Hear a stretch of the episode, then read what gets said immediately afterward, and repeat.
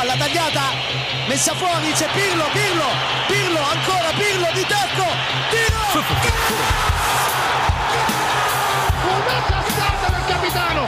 Mamma mia, una sassata del capitano questa volta non l'ha potuto! Serie Amore, der Italien Fußball Podcast mit Mario Rica und Mario Seuke.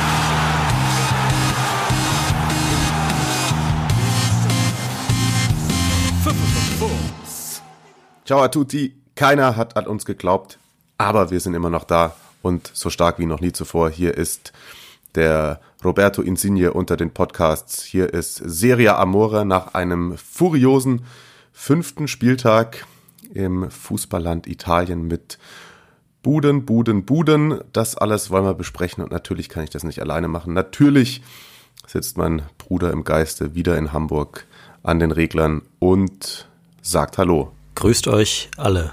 Auf die Anspielung mit Roberto Insigne wollen wir später dann auch zu sprechen kommen. Das war vielleicht, oder das war die Geschichte des Spieltags in jedem Fall, der aber auch wieder ziemlich wild losging.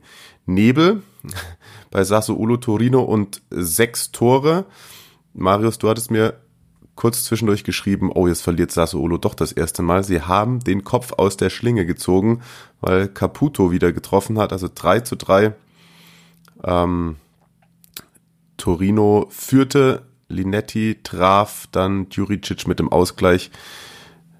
Das war auch schon die 71. Dann kam nochmal Bellotti und Lukic und dann stand es 10 Minuten vor Schluss 3 zu 2 für Torino, aber Kirikesh und Caputo dann noch mit zwei Toren für die furiose Offensive Sassuolos.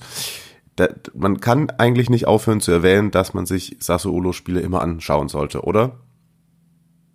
Auf jeden Fall. Also, was wir die letzten Male schon gesagt haben, das macht einfach irgendwie Spaß.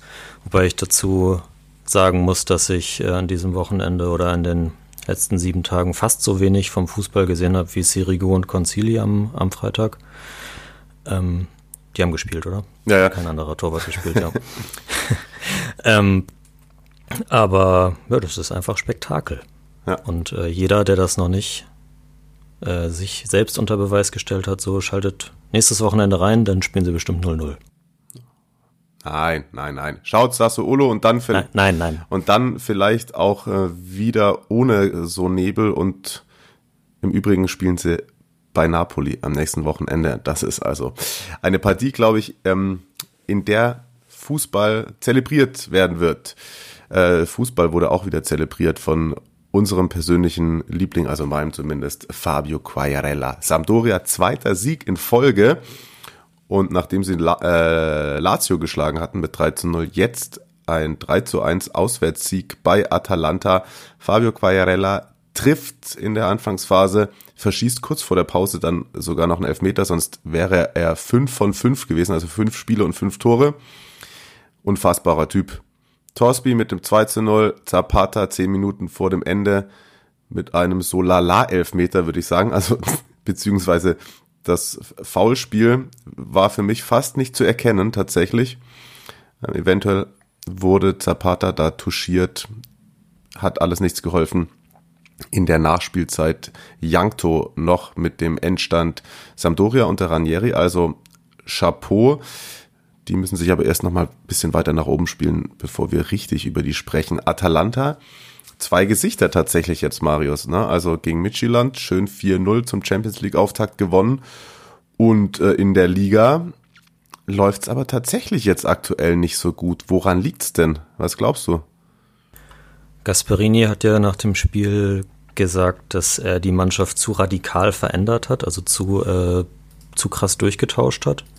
Und da waren ja dann auch jetzt mit äh, Mojica und De Pauli und äh, so weiter einige Leute auf dem Feld dabei, die neu sind, die vielleicht dieses System noch nicht in der kurzen Vorbereitungszeit so verinnerlicht haben, wie das eigentlich sein sollte. Natürlich ist das jetzt von Gasp auch nicht gerade der krasse Vertrauensbeweis, danach so eine Aussage zu tätigen für den zweiten Anzug, den wir ja eigentlich noch gelobt haben in den letzten Wochen, weil die sich ja schon auch namhaft verstärkt haben. Aber ja, aber es ist kein Vertrauen. Ja, so, so richtig, so richtig läuft es, läuft es halt nicht mit. Also er, er, er sagte halt, äh, in der Serie A kann man sich das nicht leisten. dann, äh, dann seine, seine Leistungsträger zu schonen. Und ja, recht hat er wahrscheinlich schon, aber ich glaube auch, ich weiß nicht, ob man die Leute damit aufbaut. So. Okay, ich dachte, es hatte sich jetzt eher so angehört, als würde er sich vor die Mannschaft stellen und sagen, er hat den Fehler gemacht, aber aus deiner Perspektive, ja, ja. Vielleicht sehe ich das auch zu streng. Vielleicht ist es auch genau das, was, äh, was du meintest. Ja. Vielleicht ist es auch einfach nicht. Ich habe es äh, heute Morgen in einem deutschlandweit erscheinenden Fußballmagazin gelesen, dieses äh, Zitat von Gasperini und weiß nicht, vielleicht war es ja auch nicht perfekt übersetzt, wer weiß. Nun gut, auf jeden Fall ist zumindest auch eine Stammkraft, die es zumindest mal war, noch immer nicht ganz auf der Höhe. Ilicic hat mir nicht gefallen tatsächlich gegen Samp, muss man sagen. Und da gab es die ein oder andere Situation, wo er sich dann auch nicht den Abschluss genommen hat, wo man gedacht hat, da hätte er jetzt irgendwie noch vor paar Monaten einfach den in, den Winkel gesetzt und er dann aber erst gar nicht versucht äh, abzuschließen. Ich glaube, da fehlt es ihm tatsächlich auch noch an Spielpraxis und vor allem an Selbstvertrauen in seine zwei magischen Füße. Bin gespannt, ähm, wie das jetzt weitergeht. Die Doppelbelastung, ja, die hört ja jetzt auch nicht einfach von jetzt auf gleich wieder auf. Das wird eher noch schlimmer. Am nächsten Spieltag ist Atalanta dann zu Gast bei Crotone. Das eventuell eine Partie, wo auch der zweite Anzug sich beweisen könnte. Denn Crotone, nur um das vorwegzunehmen, hat wieder verloren und zwar auch relativ spektakulär. Bei Cagliari Calcio 4 zu 2 gewinnt das Team von Eusebio Di Francesco. Obwohl hier, da ein Junior Messias die Führung erzielt hat für den Aufsteiger. Lico Giannis Simeone, der trifft, wie er will. Auch, glaube ich, schon bei vier oder fünf Saisontoren mit der Führung. Dann Molina für Crotone wieder. Sotil und Joao Pedro besorgten dann die drei Punkte für Cagliari. Das war für die, glaube ich, auch ziemlich, ziemlich wichtig. Das aber nur der Vollständigkeit halber zum nächsten. Stehen jetzt, äh, wo wir sehr fast noch ein bisschen kritisiert hatten in den letzten Wochen, weil sie ja auch äh, einfach nichts wirklich Zählbares rausgeholt haben. Jetzt plötzlich dann zwei Siege, steht man schon wieder mit sieben Punkten im Tabellenmittelfeld. So schnell kann es dann halt am Anfang der Saison gehen und ich denke mal, dass die kritischen Stimmen gegenüber die Francesco da jetzt dann auch, die vielleicht schon aufgekommen waren, da wieder ein bisschen verstummt sind dann, berechtigterweise. Ja, ich denke eh bis zum zehnten Spieltag müssen wir mal warten und dann können wir eine kurze Zwischenbilanz machen und mal unsere Tabelle neben die aktuelle legen und schauen, wie wir da unterwegs sind. Vielleicht hat sich bis dahin Inter auch wieder weiter nach oben geschoben. Zumindest haben sie ihre Pflichtaufgabe erfüllt. Nicht in der Champions League, muss man sagen, aber in der Liga. Lass uns erstmal ganz kurz quatschen über die Partie gegen Gladbach. Ich hatte in einem Interview mit einer Zeitung, die sich um Gladbach kümmert, gesagt, dass ich vermute, dass Inter gewinnt und Gladbach am Ende sagt, oh, da haben wir Lehrgeld gezahlt. Tatsächlich war es jetzt eigentlich, muss man sagen, fast andersrum. Also Gladbach hatte wenig vom Spiel, aber war unfassbar abgezockt und Inter hat ja die hochkarätigen Chancen dann auch nicht gut ausgenutzt am Ende war, es war kein komplett schlechter Auftritt, finde ich, von Inter gegen Gladbach, aber puh, ich weiß auch nicht. Also so, das hätten sie schon gewinnen müssen, das Spiel, meiner Meinung nach. Total. Also ich glaube, wenn, wenn, weiß nicht, Lautaro ihn in den Winkel schießt, anstatt an den Pfosten und auch in der ersten Halbzeit eine von den Chancen, die sie ja durchaus gehabt haben, ähm, wenn, wenn die dann reingehen, so, dann ist die Meinung plötzlich eine völlig andere und so sieht es halt jetzt ein bisschen danach so aus. Ja, so wie, so wie du das sagst, eigentlich, was, was Inter auch letztes Jahr in der Champions League schon als Problem hatte, wo sie ja gegen Dortmund und Barcelona gespielt haben, dass sie offensiv sich die Dinger rausspielen, aber sie dann halt nicht, das, also dass das Übergewicht an Chancen halt irgendwie nicht nutzen. Und äh, wenn man dann so also weiß nicht, so dilettantisch im Strafraum zu Werke geht, wie Vidal das ähm, gegen Tyram war es, meine ich, gemacht hat vor dem Elfmeter und auch er war ja auch der, der dann Hofmann hat laufen lassen. Ja, das, das kannst du dir dann halt in der Champions League irgendwie nicht erlauben. Also da standen sie dann eben auch ziemlich offen, was in Führung liegend, also ja auch vor dem Elfmeter schon, irgendwie unnötig war. Ja, komplett. Ich äh, passt nicht zu Conte und Contes Fußball und wird ihm auch nicht gefallen haben, dass gerade eigentlich so ein Mentalitätsspieler wie Vidal da zweimal so stümperhaft aussieht. Ähm, am Wochenende haben sie jetzt, ich habe es angesprochen, zumindest eine Pflichtaufgabe erledigt. 2 zu 0 gewonnen beim CFC Genua. Das war, ich habe es nicht komplett sehen können, die zweite Halbzeit, die dann eventuell sogar noch die bessere war. Ähm, aber als mir der Kollege Florian Hauser aus der Kommentatorenbox entgegenkam bei The Zone, ähm, ja, ich sag mal, jegliche Lebensfreude war aus seinem Gesicht entwichen und er meinte, wow, was für ein Kick. Aber da haben sie sich dann irgendwann ein, zwei Torchancen rausgespielt und die auch genutzt. Lukaku mal wieder und dann auch noch D'Ambrosio, der halt im Strafraum auf der auf Gegnerseite seine Qualitäten auf jeden Fall hat. Weil Lukaku ist äh, unzerstörbar im Moment. Der trifft ja eigentlich immer. Und darauf verlassen sie sich natürlich auch so ein bisschen das, was eben, das hatten wir auch äh, letzte Woche, also wer jetzt einschaltet und also zum ersten Mal einschaltet, hört euch das ruhig gerne nochmal an, da haben wir hinterher auch schon ausführlicher besprochen. Ähm, das, was Lautaro irgendwie im Moment nicht so bringt, macht Rom wieder wett. Ja, das stimmt. Also Lautaro und hast du das gesehen nach seiner Auswechslung? Der, nee. der hat da, ich bin mir nicht ganz sicher, ob er sauer, ob der Auswechslung oder seiner Leistung war, hat er fast die Auswechselbank zerlegt. Ähm, ja, war etwas emotional geladen, muss man sagen, tatsächlich. Pinamonti kam noch rein und hatte sogar noch eine ganz gute Chance. Vielleicht der sogar mal von Anfang an, wenn es dann am kommenden Spieltag zu Hause gegen Parma geht. Ist das, könnte, ja, ohne. Also wenn, wenn, ja, wenn Parma wieder so verteidigt, wie jetzt, also wie schon gegen Udine und jetzt auch wieder gegen Spezia, dann schießt auch ein Pinamonti ohne großartige Wettkampfpraxis da zwei Tore. Ähm, es macht mir ein bisschen Angst.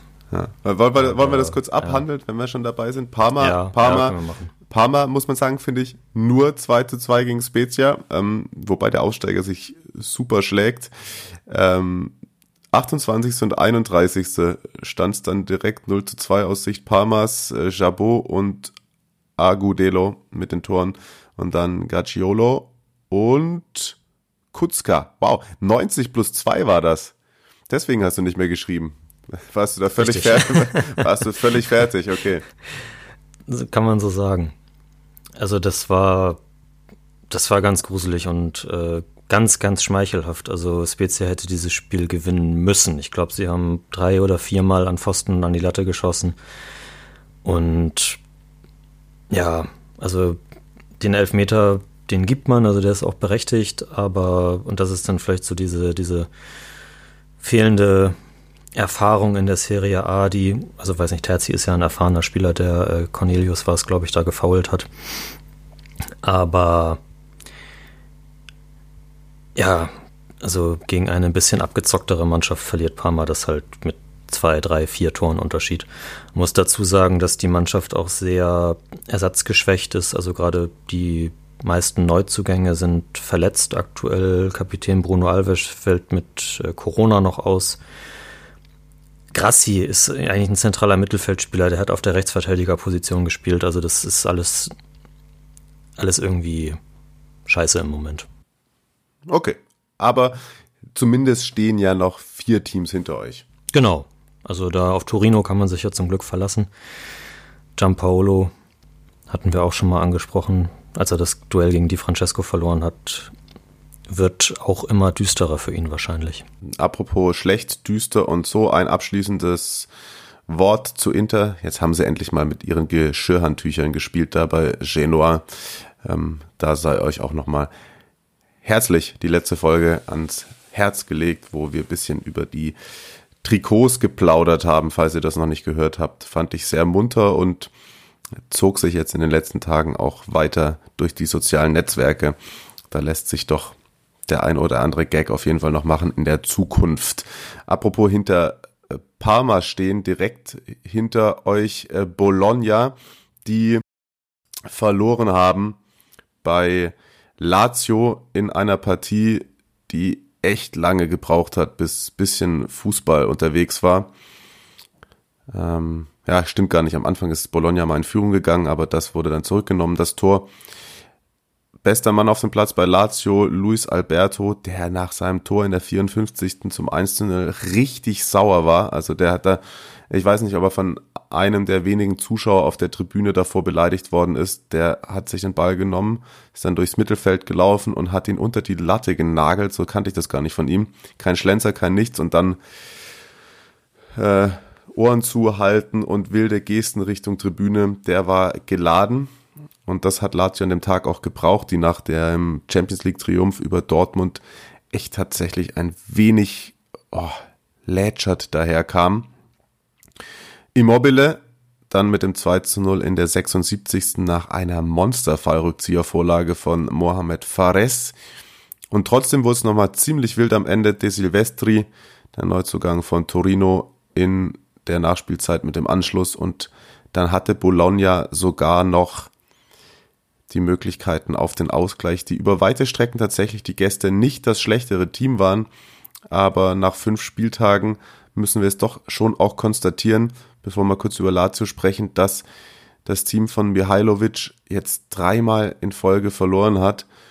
Unter anderem halt auch gegen Benevento. Und so langsam aber sicher müssen die mit ihrem Kader, der echt eigentlich nicht so schlecht ist, jetzt mal abliefern. Sie spielen als nächstes zu Hause gegen Cagliari. Und Lazio, ja, nach drei Spielen ohne Sieg, aber dann das Zeichen, wie du es ja auch genannt hast und was Inzaghi gefordert hat gegen Dortmund, Holla und jetzt drei Punkte, die ganz wichtig waren in der Liga. Wie hast du die Woche der Laziali miterlebt, Marius? Eigentlich äh, genau das, ja, was, was Inzaghi halt gefordert hat, das haben sie abgeliefert. Ich habe mir, mir das, das Champions League-Spiel, wie angekündigt, nicht angeguckt. Habe aber zwischendurch dann doch äh, den Ticker laufen lassen und es sah ja so aus, auch was, was so bei Twitter geschrieben wurde, als, als hätten die Dortmund richtig an die Wand gespielt. Und da hat man dann vielleicht endlich mal wieder das Gesicht von Lazio gesehen, das sie im Frühjahr vor der Corona-Pause so stark gemacht hat und wo sie auch richtig Spaß gemacht haben, spielerisch. Und ähm, vielleicht ja, brauchte es das jetzt einfach mal so einen Sieg in so einem großen Spiel.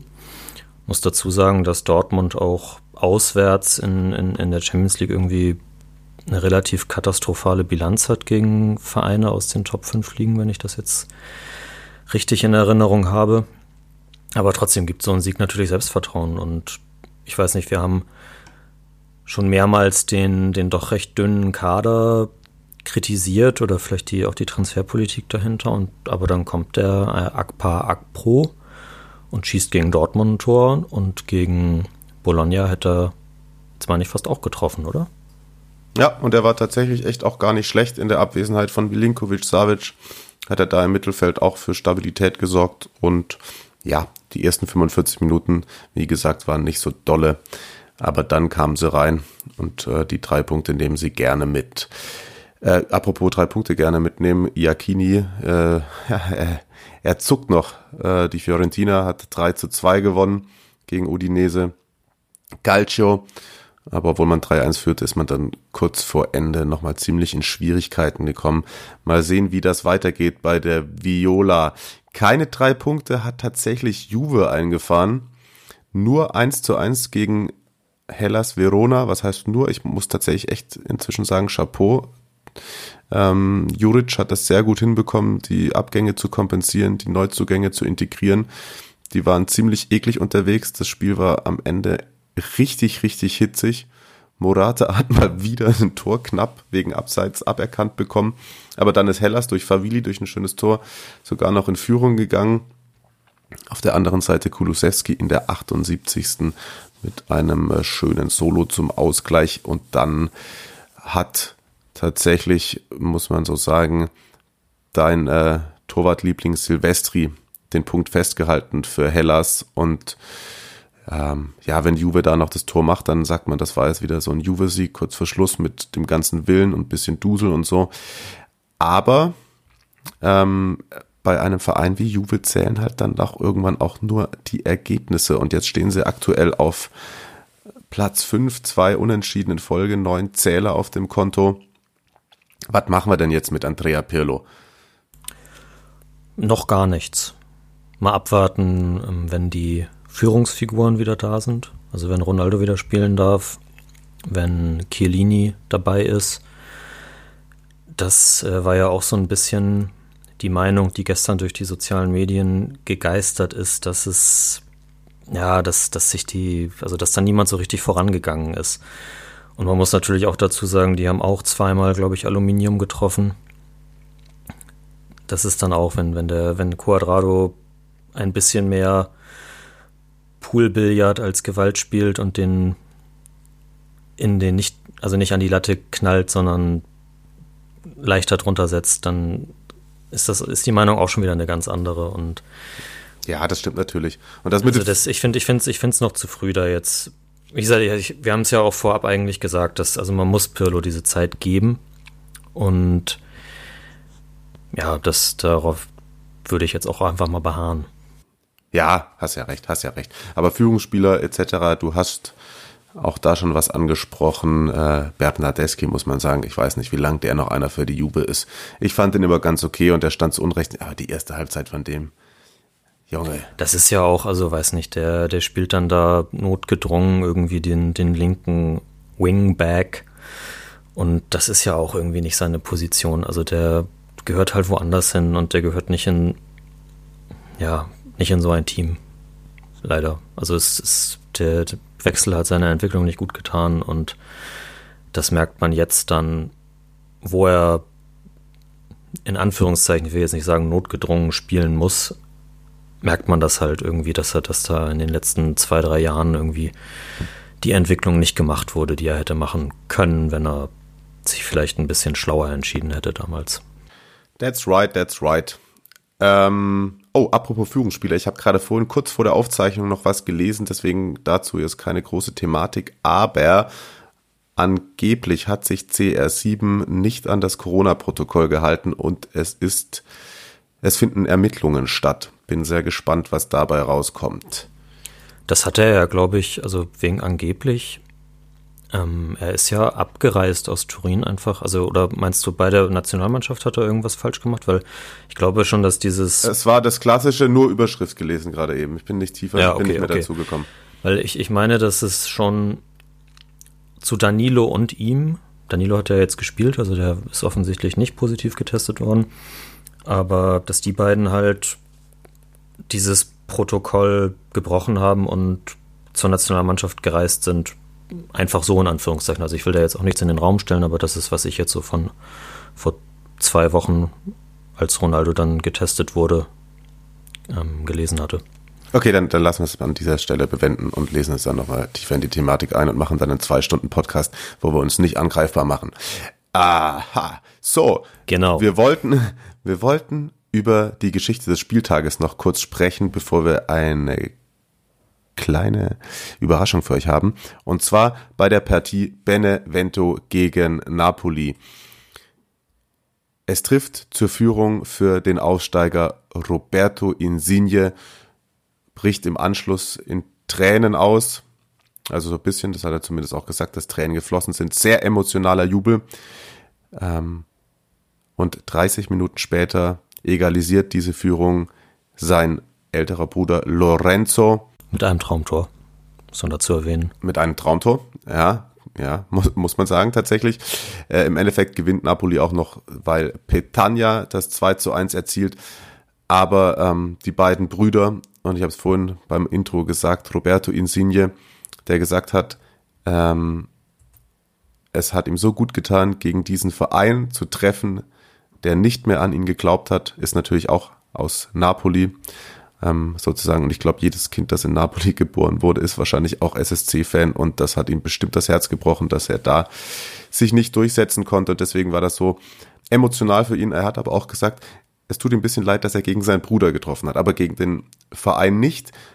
Hat aber auch hinterhergeschoben noch, dass der emotionale Jubel keinerlei Provokation gegenüber den Napoli-Fans darstellen sollte. Das war ihm ganz wichtig, weil ich glaube, er weiß genau wie ich, dass man das nicht tut. Ja, bei, bei Napoli, da muss man aufpassen. Das ist ein bisschen emotional alles. Ist, ich, ich glaube, wenn ich mich so zurückerinnere, gab es sogar Stimmen, die irgendwann mal gesagt hätten, er, also er sei mindestens genauso talentiert oder vielleicht sogar talentierter als Lorenzo. Das, äh, das fand ich damals sehr interessant und habe deswegen seinen Werdegang, er hat ja auch bei Parma in der Serie B gespielt, ein bisschen verfolgt. Und ja, aber irgendwie so die, die Kurve über die Serie B hinaus hat er nie bekommen und ähm, deswegen finde ich das ihm sehr, sehr zu gönnen und kann das auch, also diese Emotionalität voll nachvollziehen, dass er jetzt eben einfach gerade auch in diesem Spiel eben dieses Tor macht und ist ja auch das, ich weiß nicht, gibt es das als kampanisches Derby? Das Spiel gab es wahrscheinlich noch nicht oft genug, als dass man das so sagen könnte, aber. Ja, auf jeden Fall erste Serie A-Saison und dann machst du dein erstes Serie A-Tor, nachdem du ähm, ja immer den besseren älteren Bruder über dir hast, ob er es besser ist oder nicht. Ich glaube, tatsächlich haben die letzten Jahre unter Beweis gestellt, leistungstechnisch ist Lorenzo der bessere Spieler auch Nationalmannschaft. Ja, natürlich. natürlich. Ähm, und das ist ja immer leicht gesagt mit dem, er ist der talentiertere, das hat man über Felix Groß auch gesagt. Und, ja, ja. Whatever.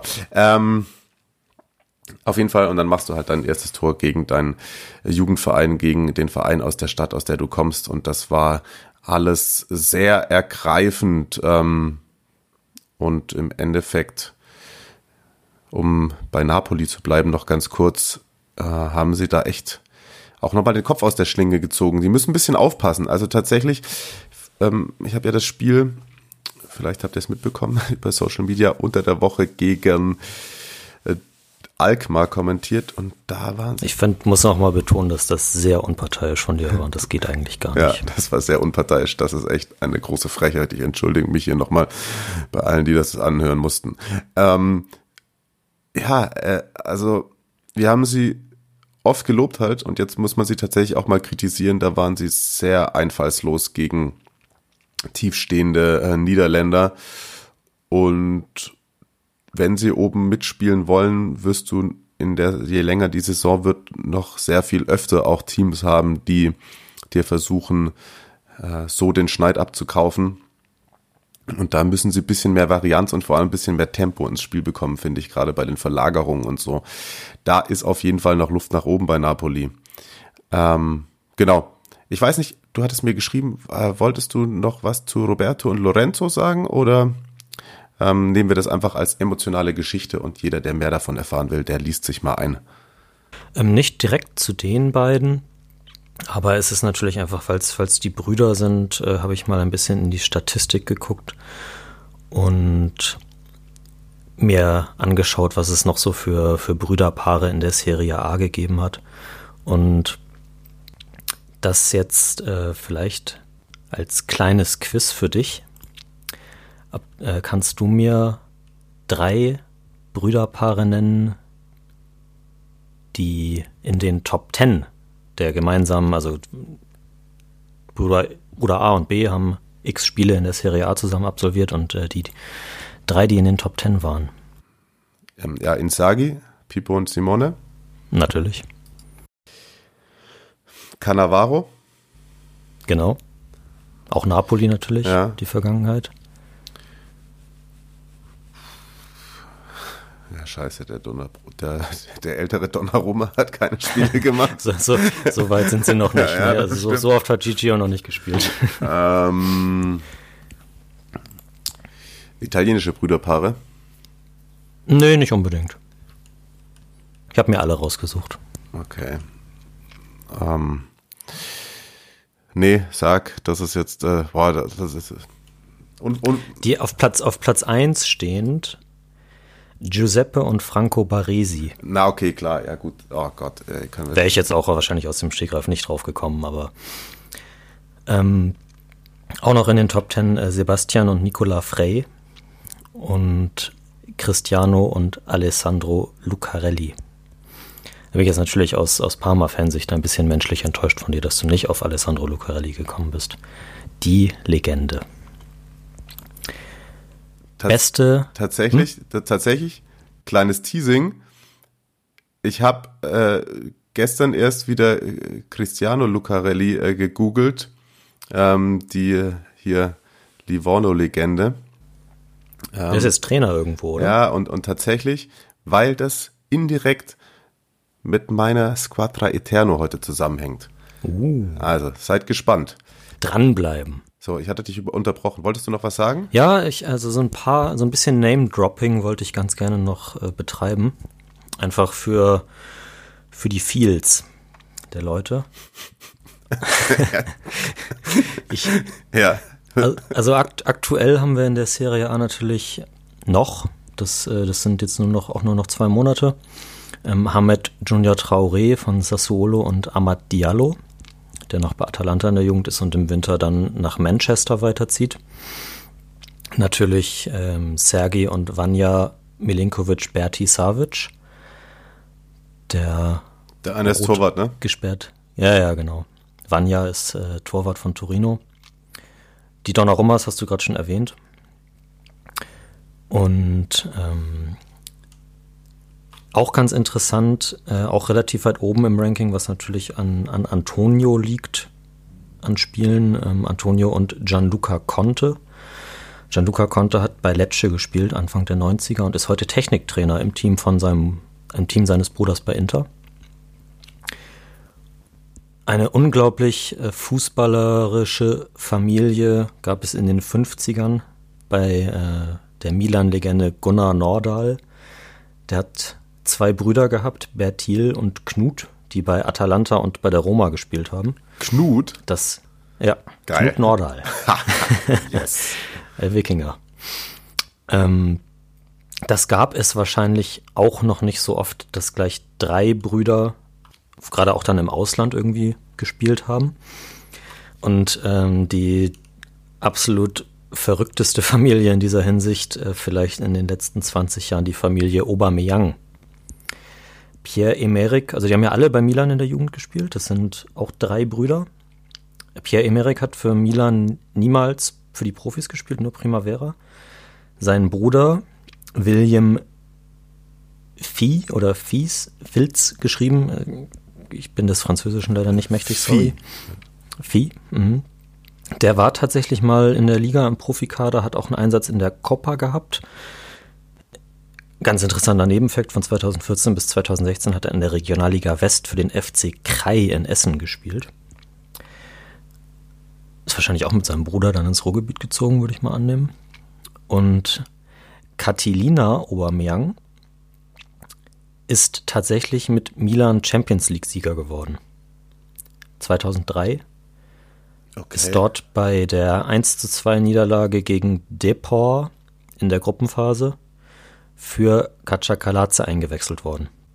Tore damals Jondal Thomasson, Diego Tristan und Roy Mackay. Oh, geil. Also der ist dann fast, der ist sogar noch ein bisschen mehr Champions League-Sieger als Marco Arnautovic. Genau.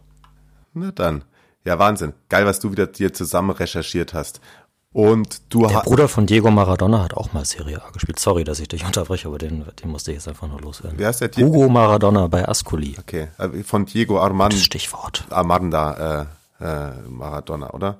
Ja, ach, ja, genau, jetzt hast genau, du mir genau. das Stichwort hingeworfen. Ja, richtig, das ist super. Ich wollte gerade nämlich sagen, du hast noch viel mehr recherchiert und gemacht diese Woche. Wir waren bei Benevento gegen Napoli. Das war doch meine Überleitung. Das hatten wir doch besprochen.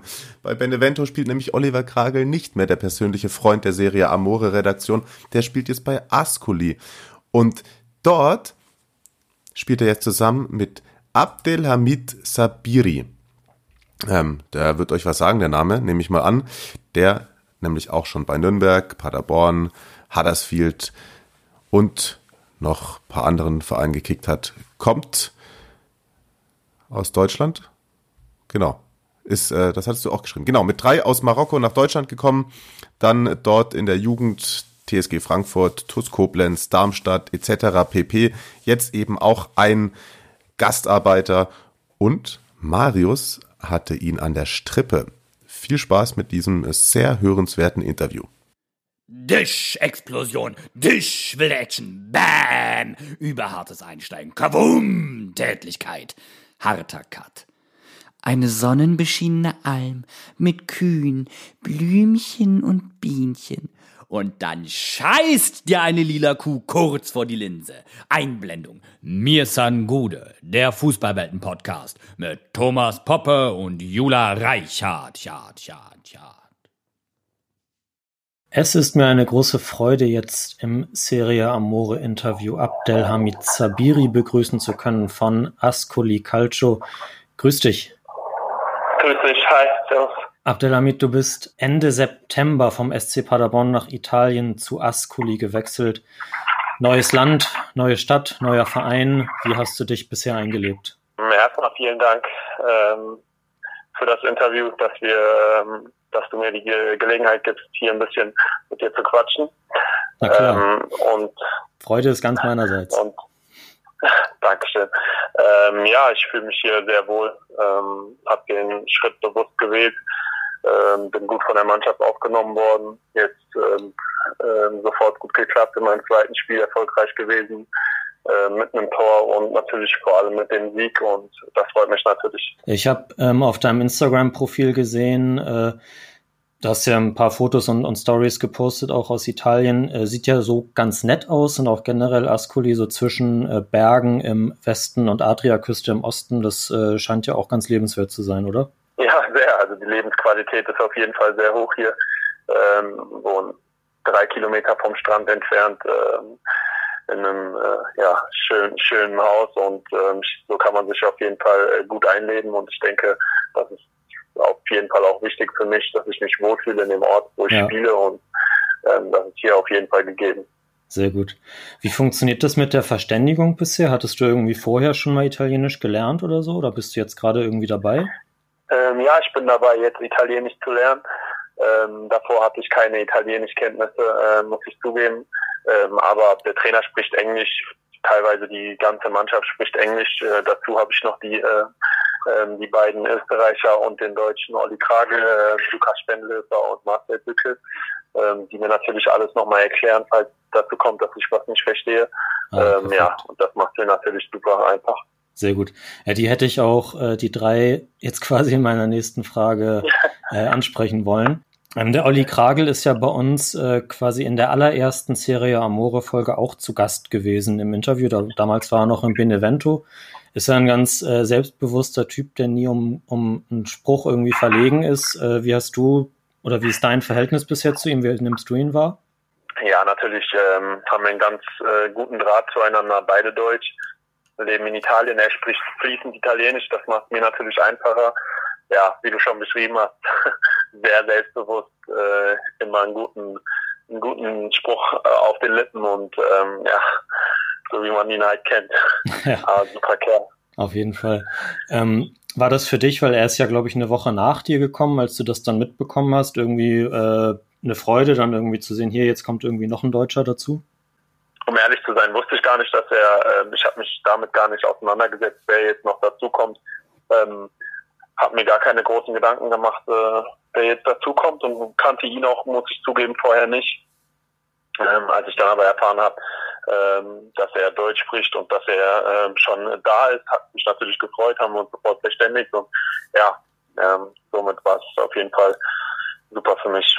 Schwierigeres Thema ist ja jetzt gerade in den letzten Wochen wieder sehr aufkommend, äh, die ganze Corona-Sache.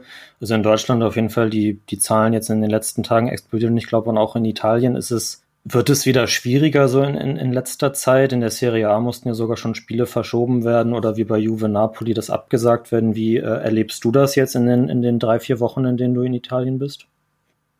Ähm, ich muss zugeben, dass ich gar nicht so viel davon mitbekomme. Ähm, unser Spiel letzte Woche wurde auch verschoben, äh, ein paar Stunden da kriegst du es natürlich mit, aber ansonsten ähm, in, der, in der Mannschaft äh, gab es soweit, ich glaube, erst einen Corona-Fall, ähm, Marcel Bücke, ähm, da war ich aber noch gar nicht im Team und ähm, ja, seitdem läuft das eigentlich alles äh, sehr professionell ab. Okay. Ähm, ja. Also habt ihr, es gibt ja dieses Protokoll und äh, ist das, also wie, wie darf man sich das vorstellen? Also es, es hört sich immer von außen an relativ streng an, dass man, dass man eben in, in dieser, in dieser Bubble irgendwie bleiben soll oder so. Äh, aber das also läuft für dich Ja, ganz, ich- ganz easy. Ja, also ich, ich glaube, jeder, jeder Profi weiß genau, was er zu tun hat, ähm, weiß, wie er sich verhalten soll und äh, ich glaube, äh, man schadet sich im Prinzip, wenn man sich nicht daran hält, nur sich, nur sich selbst. Ich meine, wenn man jetzt äh, in einem laufenden Team ist und dann 14 Tage raus muss, äh, ja, das ist für jeden Spieler natürlich äh, scheiße und äh, ja, das will keiner so. Für mich wäre das natürlich auch, wenn ich äh, ähm, 14 Tage jetzt raus wäre, bräuchte ich wahrscheinlich nochmal zwei Wochen, um ganz ins Team wieder reinzukommen, um meine Spielfitness zu bekommen. Und Ja. ich glaube, das, das will, das will keiner und ähm, das wollen die Vereine nicht, das will der Spieler selbst nicht und deswegen versucht man sich natürlich so professionell wie möglich zu verhalten und äh, ja, Kontakt, ähm, jeglichen Kontakt zu meiden, Okay. der zu meiden ist. Genau, das, das, äh, die, die Match-Fitness und sowas, das sprichst du gerade an. Äh, du hast jetzt zweimal in Folge ja von Anfang an ähm, gespielt. Im ersten Spiel, glaube ich, eingewechselt worden.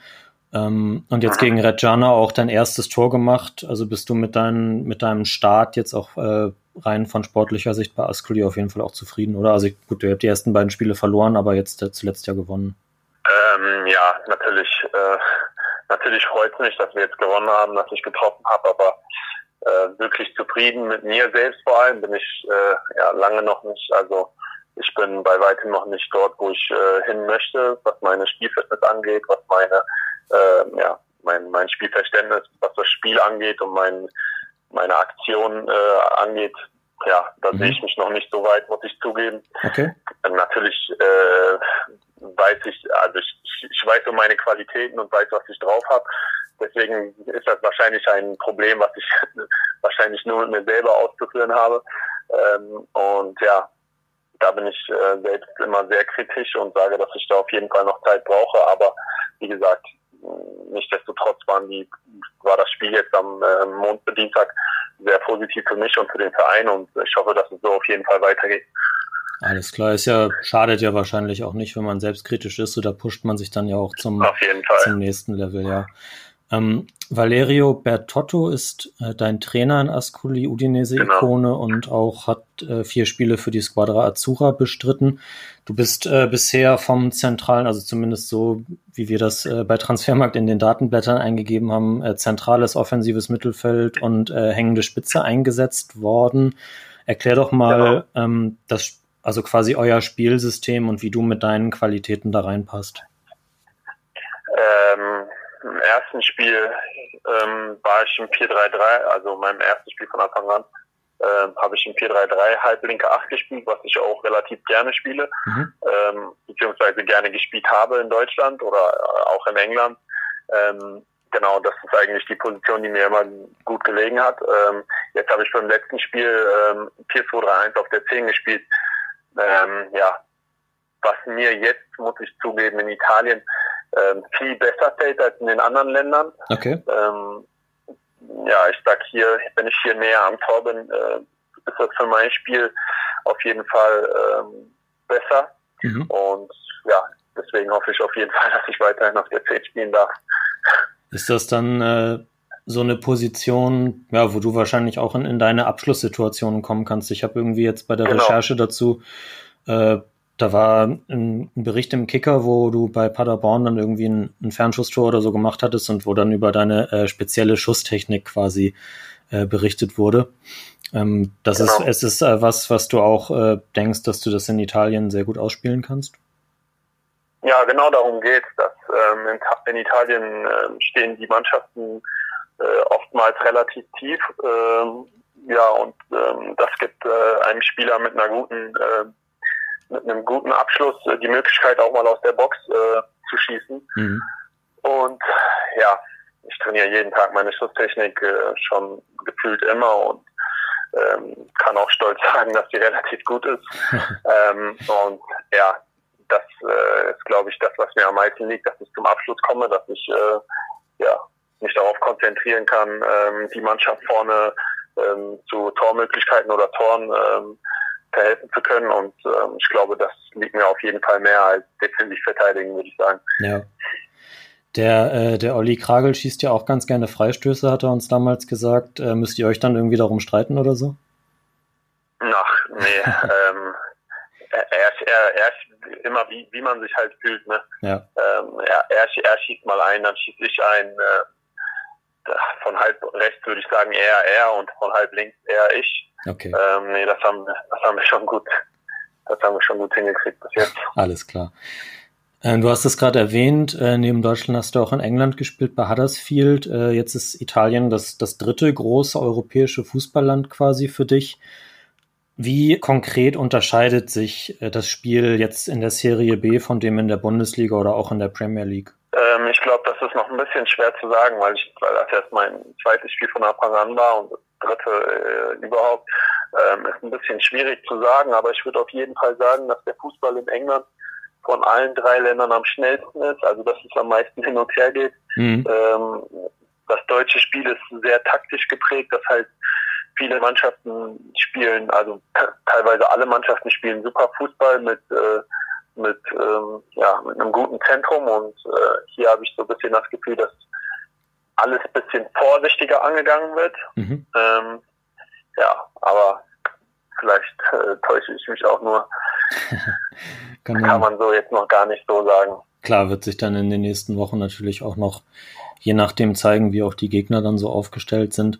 Genau. Ähm, es gab im Sommer ja, bevor du nach Ascoli gegangen bist, einige andere Gerüchte auch. Äh, zunächst äh, Türkei, dann ähm, hast du, meine ich auch, oder das, darüber kannst du ja gerne gleich was sagen, wenn du magst, äh, mit Lazio bzw. Salernitana verhandelt. Woran ist das letztlich gescheitert? Also man hat das ja äh, so gelesen, als wäre es quasi schon auf einem sehr guten Wege. Ja, als Salernitana habe ich gar nicht verhandelt. Es ging eigentlich äh, im Prinzip nur um Lazio Rom. Mhm. Ähm, genau, ich hatte ein Angebot vorliegen von Lazio Rom und äh, ja, alles war eigentlich auch schon so ähm, gerichtet, dass ich nur noch ähm, zum Medizincheck kommen sollte. Ähm, ja, hat, hatte dann aber ein, ein Gefühl, für das Gefühl für Ascoli mehr, muss okay. ich zugeben. Also war mehr aus dem Bauch heraus, obwohl eigentlich alle Umstände gegeben waren bei Lazio. Ich meine, ich spiele dieses Jahr auch Champions League und ähm, aber ich wollte jetzt nach den nach den Jahren jetzt, äh, wo ich nicht konstant jedes Woche jedes Wochenende von Anfang an gespielt habe, mal zu einer Mannschaft gehören, wo ich äh, ich selbst sein kann, wo ich Fußball spielen kann, wo ich äh, wertgeschätzt werde, wo mhm. ich eine wichtige Rolle übernehmen kann und eine Mannschaft führen kann. Und ähm, für den Schritt habe ich mich entschieden und über den Schritt muss ich zugeben, bin ich sehr glücklich. Ja. Äh, ich bereue nichts. Ähm, und ja, so kam es dann, dass ich äh, Lazio Rom abgesagt habe, was viele nicht verstanden haben. Mhm. Aber wichtig ist, dass ich es verstehe. Also ist das äh, ist ja ganz interessant. Also du bist ja auch noch relativ jung, aber hast trotzdem so für dich den Anspruch halt auch eine, eine Führungsrolle in Ascoli einzunehmen auf jeden Fall. Genau, also ich glaube, äh, dass ich auf dem Platz auf jeden Fall ein sehr selbstbewusster Spieler bin. Ähm, mit bisschen Erfahrung, ähm, ja, viel, viel Fußball gesehen, wie gesagt, in den drei, in den zwei wahrscheinlich größten Länder des Sports, ähm, was Fußball angeht. Und da kann ich auf jeden Fall auch äh, ein bisschen Erfahrung mitnehmen und versuche natürlich, das der Mannschaft dann äh, ja, mitzugeben und versuche überall zu helfen. Und ich glaube, das ist auch eine Rolle, in die ich mich äh, gut hineinversetzen kann. Und das versuche versuch ich hier auf jeden Fall ja, umzusetzen. Alles klar. Um äh, nochmal kurz auf die Zeit in Paderborn zu sprechen zu kommen. Ähm, da hast du ja eigentlich auch immer, also mehr oder weniger zwischen, äh, zwischen Startelf und äh, Einwechslung gependelt. Also es gab eigentlich kaum ein Spiel, wo du dann mal wenn du fit warst, äh, komplett auf der Bank oder nicht zum Kader gehört hast. Äh, wie kam es dann, dass da jetzt am, am Anfang dieser Saison, also quasi nach dieser äh, zweiten Corona- äh, Spielze äh, Hälfte Spielzeit, ähm, was auch immer, ähm, dass es dann nicht mehr so lief, also dass, dass dann da irgendwie auch der Wunsch zum Wechsel gekommen ist? Mm, ja, ich glaube, ähm, ja, dass, dass der Trainer eine andere Spielphilosophie ähm, der Mannschaft aufdrücken wollte, zu der ich nicht gepasst habe wahrscheinlich. Okay. Ähm, sind aber alles, glaube ich, Fragen, die, die ja der Verein oder der Trainer einem beantworten muss. Ich glaube, dass ich ähm, dem Verein im letzten Jahr auf jeden Fall äh, geholfen habe. Ähm, ich meine, äh, wir haben vier Spiele gewonnen und auch bei drei Spielen stand ich auf dem Platz und habe getroffen. Ja. Ich glaube, das ist keine so schlechte Statistik. Stimmt. Ähm, ja, das, deswegen sind das eigentlich Fragen, die ich so nicht verstanden habe, aber auch nicht verstehen muss. Ähm, das sind Entscheidungen, die der Trainer gefällt hat, zu denen äh, muss er stehen, die muss ich akzeptieren und äh, so ist das dann nun mal gelaufen und ähm, der Verein hat sich, äh, ja, der Verein und ich haben uns zusammengesetzt und kamen, ja, zu dem Entschluss, dass äh, ich was anderes äh, ausprobieren möchte, dass ich Mhm. mich anders orientieren möchte und dem hat der Verein dann so zugestimmt und haben wir die Sache eigentlich auch schon ja, gegessen. Paderborn ist dann ja letztlich äh, recht deutlich doch abgestiegen mit, glaube ich, elf Punkten Rückstand auf den Relegationsplatz. Ähm, aber obwohl ihr ja eigentlich so vom, vom kämpferischen und teils auch vom spielerischen her durchaus mithalten konntet, äh, warum konntet ihr diesen, diesen Aufwand, den ihr geleistet habt, nicht in die nötigen Punkte ummünzen? Schwierig zu sagen. Also äh, ich weiß auf also im Kader hatten wir auf jeden Fall äh, elf Spieler, die Bundesliga spiel hätten spielen äh, können diese Saison ähm, von, von den Leistungen her. Mhm. Ähm, ja, das sind eigentlich im Prinzip, wie ich schon gesagt habe, Fragen, die der Trainer beantworten muss, dass, dass wir mit so einer Mannschaft dann nicht in der Liga bleiben. Ich meine, ähm, die Spieler dafür hatten wir.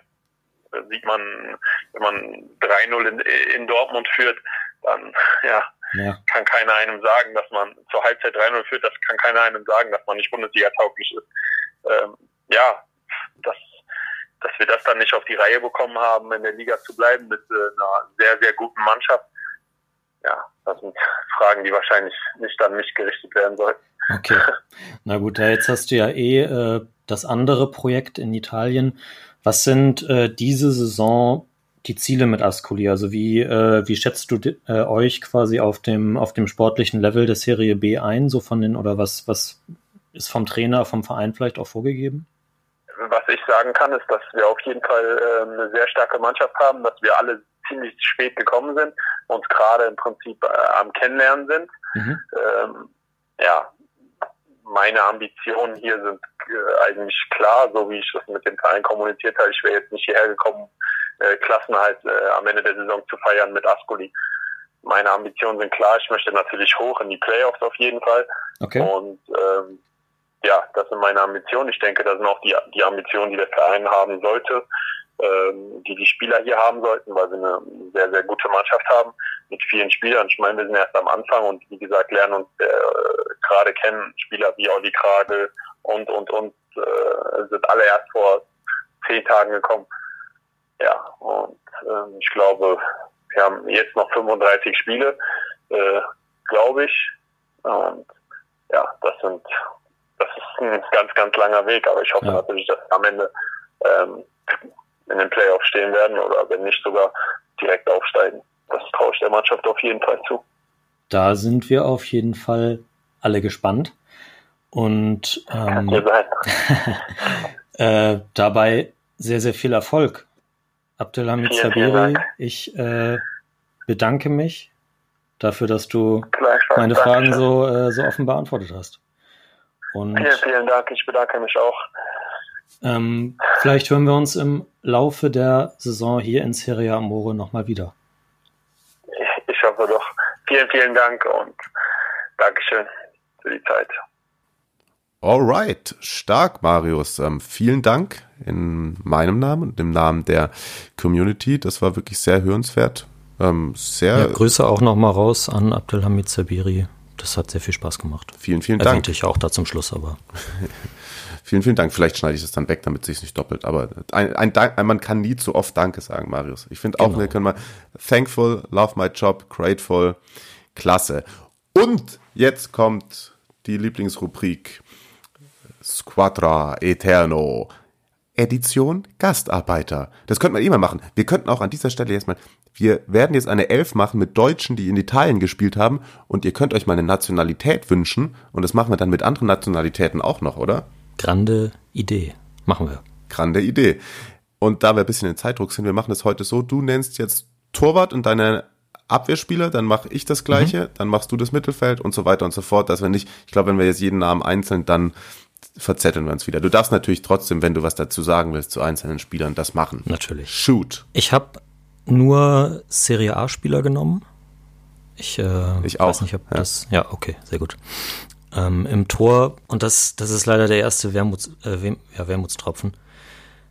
Es gab keinen anderen deutschen Torwart in der Serie A außer Jens Lehmann. Ja, right, habe ich. Legendäre fünf Spiele für Milan Ende der 90er, bevor er nach Dortmund gegangen ist. Äh, Hut nicht ab für diese Leistung. Vor ihm eine Viererkette bestehend aus Robin Gosens, Jürgen Kohler, Ex-Juventus, 102 Spiele. Sein Innenverteidigerpartner hat bei Reggiana gespielt. Ach du kleine Missgeburt. Es war klar. Der, äh, der Sportvorstand der Hamburger Herzen, Dietmar Beiersdorfer. Und auf der Rechtsverteidigerposition habe ich den guten Toni Rüdiger gewählt. Okay, dann haben wir die, die ersten Doppelungen, äh, außer ich mache jetzt spontan nochmal Compare rein, aber das machen wir nicht. Also auch bei mir im Tor, ja, Jens Lehmann. Und dann von rechts nach links, weil ich auch mit einer Viererkette spiele und für mich ist wie bei Gasperini das System ganz wichtig, deswegen brauche ich da einen gelernten, guten Rechtsverteidiger und das ist bei mir Jeremy Toljan bei Sassuolo. Grüße. Auch in der Innenver Offensiv stark. offensiv also, stark. was es angeht. Ja, genau. Und ähm, Innenverteidigung ist genau gleich. Jürgen Kohler mit dem Eisenfuß und Didi Beiersdorfer von Reggiana. Und links spielt bei mir nicht, wie viele vielleicht erwartet haben, Jörg Heinrich. Links spielt bei mir Giuseppe Gimitti. Ich hatte ihn tatsächlich auch auf dem Zettel. Ja. Frankfurter. Er wäre, er wäre einer meiner ersten Einwechselspieler. Frankfurter kam dann zu Udinese. Die meisten Spiele in der Serie B, 280 an der Zahl. Und da kommen wir wieder zu, was ich gerade vorhin gesagt habe. Die meisten hat er gemacht für Novara und eben für Livorno. Linke Faust nach oben. Grüße, Ah, Grüße gehen raus. Das ist meine Abwehrkette. Livorno, das ist ja auch, ist, ein bisschen- ist ein bisschen kritisch bei denen finanziell, glaube ich. Aber das ist für, für was anderes. Ja, ich Ja, für ein anderes Thema. Das ist noch Kommunisten, die brauchen kein Geld. Ach ja, stimmt ja. Vielleicht arbeiten sie sich auch nochmal mit Hammer und Sichel in die Serie A hoch. Ich komme zum Mittelfeld und da schon in meiner Inter Squadra Eterno stand, komme ich auch hier nicht an Lodda vorbei. 115 Spiele, 40 Tore. Krasse Quote für einen Libero oder Sechser. Er bildet ähm, die Doppel-Sechs mit einem mindestens genauso starken Spieler, der grandiose zweimal für Lazio auf dem Feld stand, Moritz Leitner. Ja, stark? Und sie spielen die Pässe auf die Außen. Natürlich Grüße an Olli. Guckt euch sein Vorstellungsvideo aus Ascoli an bei Ascolis Instagram-Channel. Es ist ganz toll. Oliver Kragel. 20 Spiele, ein Eisenfußtor gegen Milan. Gegen Milan per Freistoß für Frosinone. Yes. Er spielt über links und über rechts kommt Icke Hessler. Oh, sehr gut. Sehr gut. Ich, ich spiel, Juve und Roma. Ja, ich spiele auch Der mit, Vollständigkeit halber. ich spiel auch mit einem alles gut. Ich spiele spiel, ich spiel auch mit einem Vierer Mittelfeld. Äh, links, ja, selbstverständlich Olli, Fußballgott Krage. Grüße gehen raus bei mir dort. Und dann habe ich im Mittelfeld einmal den schönen Hansi Müller, ja, bei Inter und bei Como gespielt. Die Legende vom Koma See. die Legende vom Koma See und weil ich einmal, als ich 12 oder 13 war, mit seinem äh, Sohn Live Müller in einem Fußballtrainingscamp war. Ähm, deswegen Hansi Müller. Warst du auch ein Talent? Ähm, nein. Aber ich war trotzdem in diesem Camp. Und danach war, glaube ich, klar, dass nichts mehr geht. Okay. Ähm, neben ihm mit einem halben Jahr Italien-Erfahrung und ich glaube einem Spiel für Venezia Gerhard Poschner. Irgendwie habe ich damit gerechnet, dass äh, nach, nachdem wir ihn letztes Mal schon kurz angeschnitten hatten, dass, äh, dass er seinen Weg da bei einem von uns reinfinden muss. Ja, und auch weil er mich angerufen hat nach der Fiorentina Top 11, äh, kommt über den rechten Flügel der deutsche Messi Marco Marin. Der keinen Serie A-Einsatz gehabt hat, oder? Ja, aber vier Spiele für die Fiorentina. Ja, ja, äh, in- Europa League, ne? Europa League. Vier Spiele, zwei Tore. Das ist natürlich eine Hausnummer. Das, das ist eine Quote fast wie die von Lewandowski. Ja, Grüße nach Jeddah. Genau. Ich habe ein, äh, also zwei klassische Stürmer aufgestellt. Ich würde sagen, beides absolute Udinese-Legenden auf Torjagd. Nein, nein. Ich, Man kommt, finde ich, wenn man, wenn man so eine Elf aufstellt und nicht einfach nur an die Rummeniges und Co. denkt, äh, kommt man nicht an Carsten Janker vorbei. Der 36 Mal für Udinese aufgelaufen ist in der Serie A und starke zwei Tore gemacht hat. Und ähm, er läuft zusammen mit Oliver Danisane Bierhoff auf, der, das muss man sagen, eine irre Quote äh, so für damalige Verhältnisse in der Serie A hat, hatte. 220 Spiele, 102 Tore. Gibt auch nur zwei äh, Deutsche, die häufiger noch in der Serie A gespielt haben als Olli Bierhoff. Das sind Karl-Heinz Schnellinger und Helmut Haller, die so in den 60ern, 70ern da am Start waren. ja, krass. Und ich glaube, das ist, äh, das ist eine Meisterelf. Ich glaube auch. Und, und ich glaube, das Trikot von Oliver Bierhoff war auch nie schmutzig, oder? Bestimmt Das nicht. ist immer schön. Das konnte er direkt wieder anziehen. Ähm, ja, tatsächlich, dann haben wir eine Doppelung und ist, das, der Sturm ist bei mir ähnlich, aber nicht ganz. Ich habe mich kurz vor Schluss noch bei der Mannschaftsbesprechung gegen äh, Lukas Podolski entschieden, als hängende Spitze bei Inter. Er macht Ähm, Spaß in der Kabine. Genau, das einfach so als Maskottchen. Und dann war bei mir die Frage, weil ich konnte nicht beide spielen lassen, sonst streiten sie sich ums Shampoo in der Kabine. Bierhoff oder Kalle Riedle im Endeffekt, weil ich ihn letztens wieder gesehen habe. Und gibt es einen schöneren Menschen als Kalle Riedle? Nein, Kalle Riedle spielt bei mir. Und eben, dass man da so ein bisschen äh, auch was Kerniges dabei hat. Eben auch Carsten Janker, der neben ihm dann ihm mal den Ball zustecken kann oder einen Gegenspieler wegräumt. Kein Rudi Völler bei dir. Aber gut, du hast ja mit Riedle schon ein bisschen Werderblut im Sturm dabei. So, genau. Also außerdem muss ich da ja auch mal weiter unparteiisch sein. Na gut. Jo, das sind, äh, ich finde meine Elf bisschen besser tatsächlich, also aus sportlicher Sicht, weil ich glaube gerade Gerhard Poschner. Ja, der, der könnte, der könnte, also Poschner, jetzt wo du es sagst, vielleicht müsste ich ihn Hessler auch vorziehen. Ne? Mit meiner linke Seite mit Kimiti und äh, Krage. Das ist auch äh, rekordverdächtig. Absolut. Rekordverdächtig ist auch, was, was ihr die ganze Zeit bei Social Media abzieht. Also da auch großen Dank auch nochmal an den Kollegen Markus, äh, der ja die ganze Trikotgeschichte und so nochmal so ins Laufen gebracht hat. Ich finde, das äh, macht mir sehr großen Spaß, wie aktiv ihr da seid und wie sehr wir uns da gemeinsam über die Serie A im lustigen, aber auch im ernsten Sinne austauschen können. Ähm, weiter so und äh, gerne dann auch, wenn ihr eh dabei seid, ähm, ja, vielleicht noch eine Bewertung irgendwo dalassen oder einen Kommentar schreiben oder, aber bitte keine Kommentare bei YouTube. Das ist anstrengend, was ich da heute schon wieder gesehen habe. Leck mich am Arsch, ey. Da Zone Highlights bei YouTube oder?